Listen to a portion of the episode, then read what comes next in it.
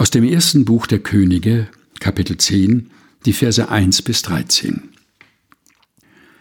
Und als die Königin von Saba die Kunde von Salomo vernahm, kam sie, um Salomo mit Rätselfragen zu prüfen.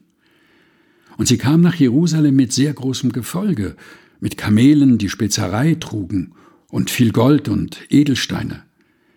Und als sie zum König Salomo kam, redete sie mit ihm alles, was sie sich vorgenommen hatte. Und Salomo gab ihr Antwort auf alles, und es war dem König nichts verborgen, was er ihr nicht hätte sagen können. Da aber die Königin von Saba alle Weisheit Salomos sah und das Haus, das er gebaut hatte, und die Speisen auf seinen Tisch und die Sitzordnung seiner Großen und das Aufwarten seiner Diener und ihre Kleider und seine Mundschenken und seine Brandopfer, die er in dem Hause des Herrn opferte, stockte ihr der Atem. Und sie sprach zum König, Es ist wahr, was ich in meinem Lande gehört habe von deinen Taten und von deiner Weisheit. Und ich hab's nicht glauben wollen, bis ich gekommen bin und es mit eigenen Augen gesehen habe. Und siehe, nicht die Hälfte hat man mir gesagt. Du hast mehr Weisheit und Güter, als die Kunde sagte, die ich vernommen habe.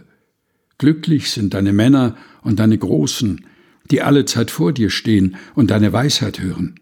Gelobt sei der Herr, dein Gott, der an dir wohlgefallen hat, so dass er dich auf den Thron Israels gesetzt hat.